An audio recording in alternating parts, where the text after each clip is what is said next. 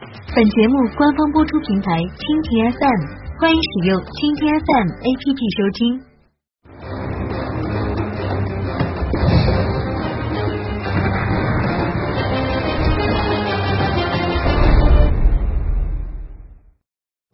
前面咱们讲这个秦将章邯利用楚军的交亲虚弱之际，夜袭楚营，大破楚军。楚国名将上柱国项梁也死于乱军之中。这个项梁啊，可以讲得上是陈胜吴广之后反秦义军的龙头老大。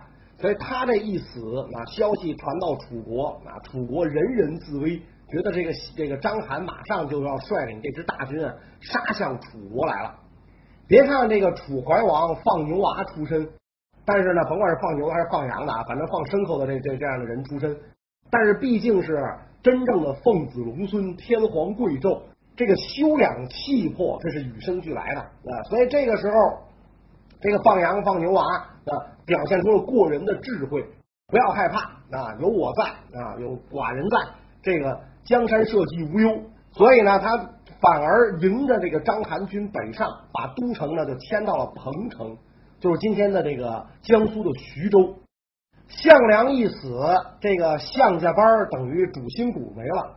楚怀王心中还暗自高兴，本来自个儿就是项梁立的一个傀儡，现在终于这项梁挂了，该着自个儿大显身手了，所以他四处调集义军，把在外地这个作战的义军纷纷往回调。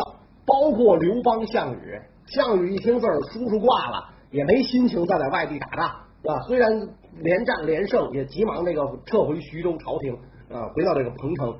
怀王就开始分派众人，啊，而且呢，封手下的功臣，并且呢，这个分派这个诸军去攻击这个秦军。当时怀王封项羽为长安侯，以鲁地为实邑。所以项羽呢就被尊称为鲁公，封这个刘邦为武安侯。那这就说明一个什么道理呢？流氓无赖出身的这个刘邦跟贵族出身的项羽，这个时候实际上是平起平坐了，俩人都是侯爷了。怀王分派了之后，就跟大家讲啊，现在这个秦军不足惧，只要咱们万众一心。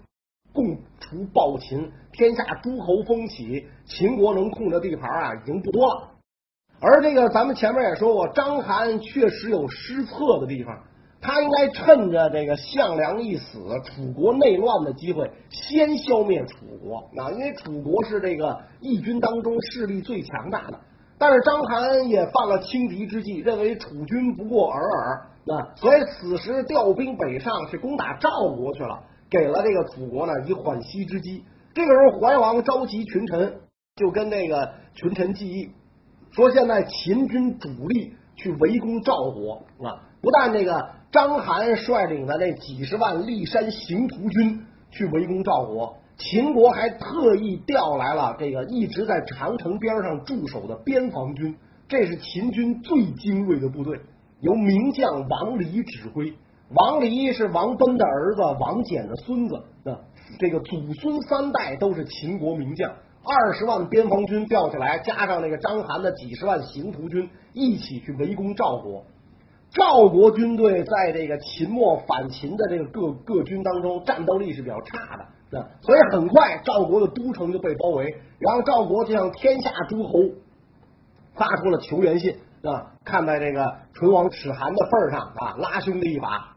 所以楚怀王就跟这个群臣就商议，这赵国必须得救啊！那现在秦军主力都在那儿，正好是歼灭秦军主力的一个好机会。那那么救赵谁去？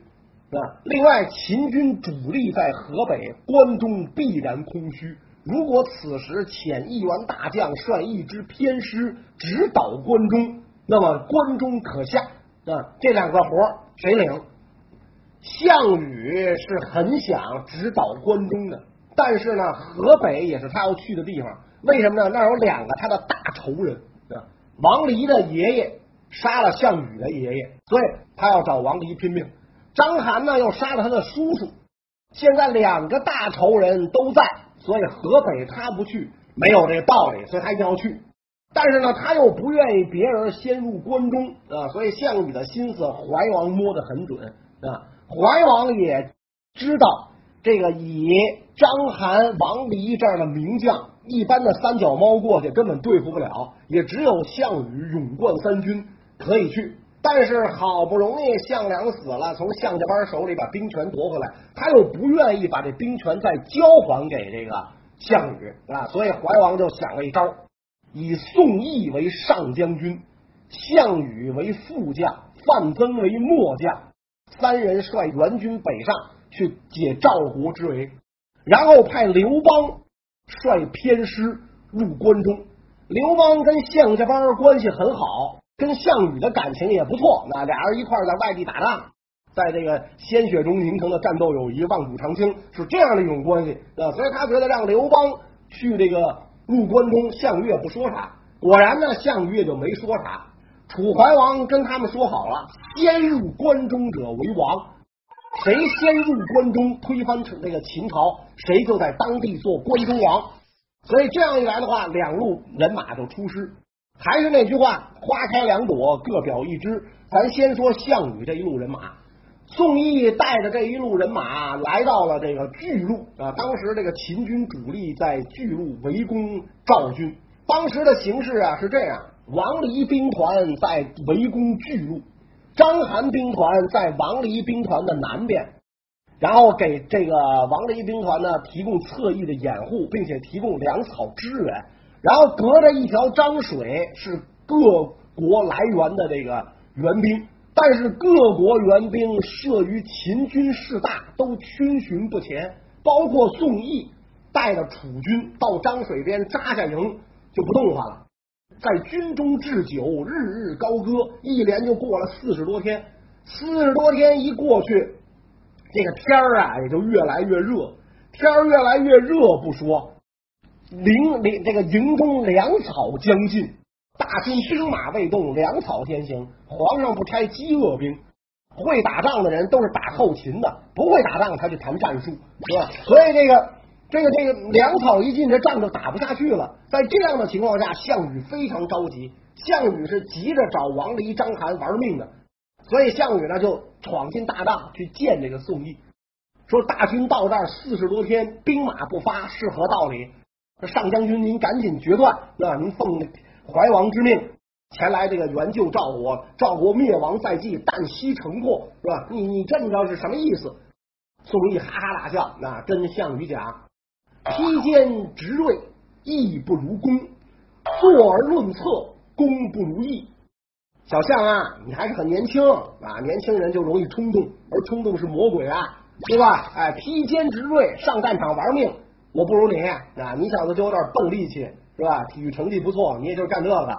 坐而论策，在大营里边运筹帷幄，决胜千里，这你可就不如我了，是吧？你读书少，对吧？我告诉你，现在秦赵之争，我楚国坐观成败是最好的。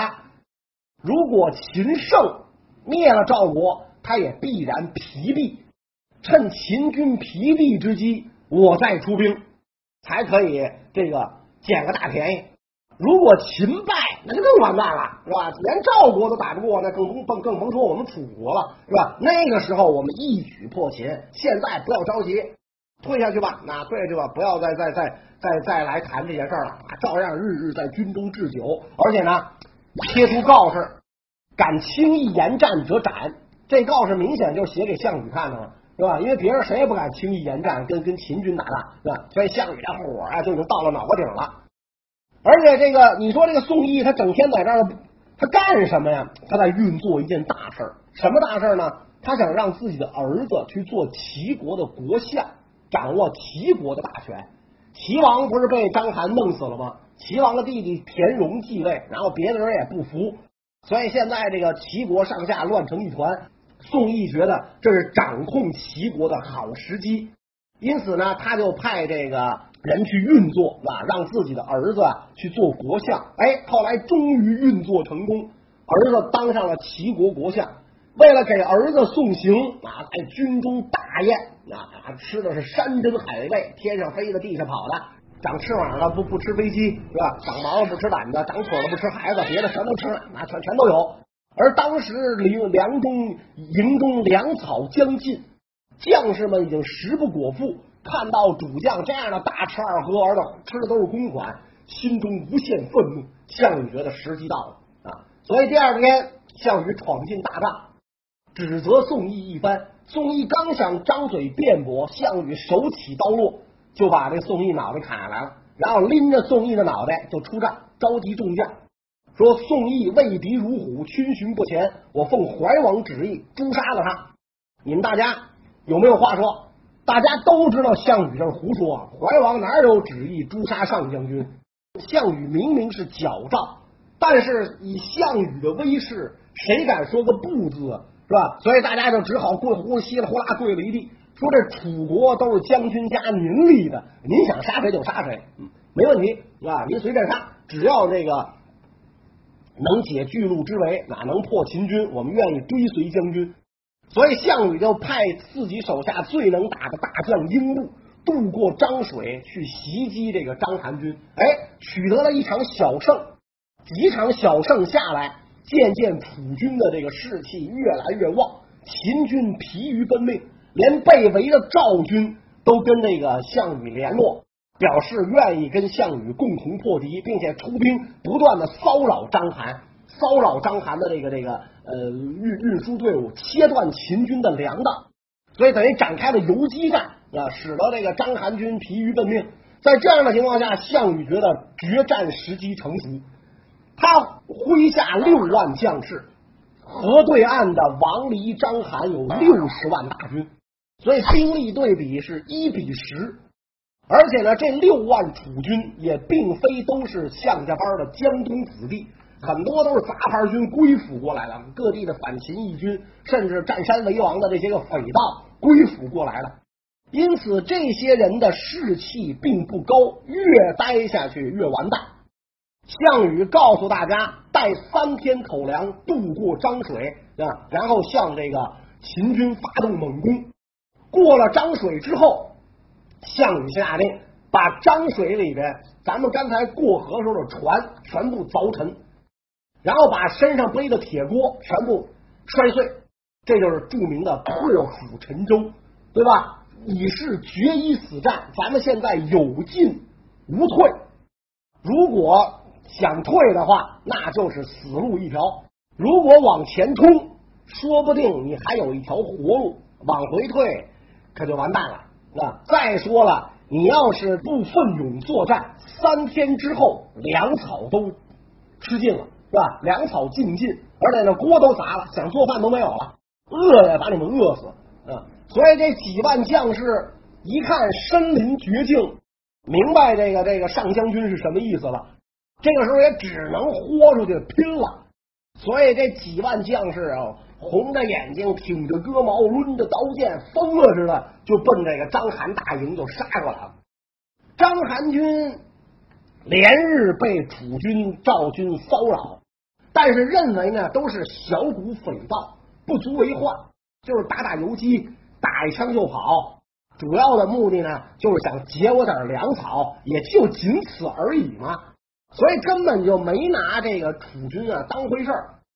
一看这个楚军气势汹汹的杀了过来，章邯军以为这次楚军还是来骚扰了，所以连这个大阵都没有摆啊！古代打仗阵法最重要。你看那电视连续剧里边的古代打仗，那不叫打仗，那叫打群架，那叫群殴，哪有那么打仗的？打仗的阵法最重要，阵法一散，单兵根本就没有什么用处。所以当时那个秦军大营啊，都未来得及列阵，因为他认为这是小股部队来骚扰嘛，我差不多比划比划就完了，对吧？等到楚军冲到近前，目力可及的时候，章邯大吃一惊，这不是来骚扰的，这是楚军主力，所以才匆忙下令结营啊。但是来不及了啊，这个时候楚军已经一阵风似的就冲入这个秦军阵中，手起刀落，大砍大杀，因为楚军将士也知道。没有退路了，只有上战场杀敌立功的死中求生。所以楚军将士这个时候就跟当年的秦军一样，双方的形势都反过来了，是吧？个个虎狼之师，以一当十，以十当百，以百当千，杀的秦军是尸横遍野，大败亏输。所以章邯军这一乱，楚军一路向北攻，就冲击到了王离的阵营。王离好好的围着巨鹿，负责攻打这个赵国啊。王离跟张邯有分工的，我负责围攻巨鹿，你负责挡住各国援军，而且呢，给我提供粮草，掩护侧翼。所以王离根本就没有防备。虽然王离麾下二十万大军乃是秦秦国最精锐的长城兵团，但是猝不及防啊，是吧？我根本就没有想到这个章邯军乱了，然后楚军冲过了，这章邯军奔我杀过来了，所以。四面围巨鹿的这秦军一时之间也是大乱，王离匆忙登上战车想抵抗，结果呢，这个楚军这时候也冲杀上来啊！项羽直捣王离大营，仇人见面是分外眼红。项羽挺矛一刺，王离就倒在战车之下啊！所以一代名将的这个一代名将稀里糊涂的在乱军之中就送了性命。然后这个这个王离军就乱了套了，王离军三位统帅一主两副。一个死了，一个被俘，一个投降。然后这个消息又传到了，又传到了章邯大营，说王离军彻底乱套了。那巨鹿之围已解。章邯一听，那我也就别在那费劲了。于是全军渡过漳水，章邯跑了。这样一来，巨鹿的这个重围啊就被解了。当时巨鹿大战的时候，项羽率领众军在这个这个秦营血战，其他各国援军都做壁上观。躲在自己的这个阵营后边，看着项羽血战，个个惊恐不已啊！因为都知道秦军是百战之师，就是很似虎狼，结果居然被这个项羽打的大败，看来鲁公威名更是天下皆知。所以等到战役结束之后，各诸侯国的这个军队。包括各诸侯国的这个主将啊，前来这个项羽营中啊，全都不敢仰视啊，都不敢抬头看项羽，跪着爬进项羽的大营是吧？然后见到项羽之后都不敢仰视啊，说您真是神威无敌。所以这个项羽这个上将军明至时归，破了这个秦军啊阵斩王离的消息传到了这个彭城。楚怀王是又惊又喜，又悲又怒。惊喜好理解，没想到这个传说中强大无比的长城兵团，却匈奴七百里，使胡人不敢南下而牧马的长城兵团，一仗就被项羽给干掉了，是吧？连名将王离都挂了，这真没想到，哪没想到我楚国这么厉害？还有一个没想到，哎呀，我好不容易。把这个项羽啊给打发了，对吧？他他把叔叔挂了，他向项家班群龙无首，解散。我让宋义当老大约束着他，没想到这小子这么混蛋，居然敢杀主将啊！居然敢这个矫诏杀主将啊！敢自立，但是又没有办法啊！这个时候项羽已经是破秦首功，这个巨鹿大战解了这个这个天下诸侯之围，天下诸侯都已经。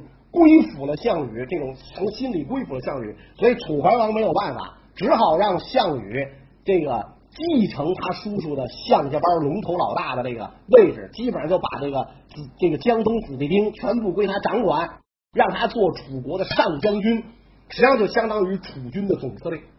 那么项羽这个时候仍然屯军在河北，项羽在巨鹿大破了秦军主力。刘邦却趁此机会直入关中，成功了。优酷的网友们，大家好！谢谢大家一直以来对腾飞五千年和我本人的支持啊！谢谢大家。呃，如果你看了腾飞五千年这个节目呢，觉得还行啊，我唠的还有点劲，那就点击屏幕下方这个订阅标志，订阅这档节目。呃，另外呢，也希望大家多关注我的微博和公众微信，每天都有更新。我在优酷上还有一档节目叫《原游》啊，大家多支持，多给点赞，看腾飞五千年，听原汁原味的历史。公元一九一四年第一次世界大战爆发日本在中国的青岛对决作战青岛成为一战中亚洲唯一的战场日本和德国为什么要在中国的领土青岛开战？这场战争的经过又是怎么样的呢？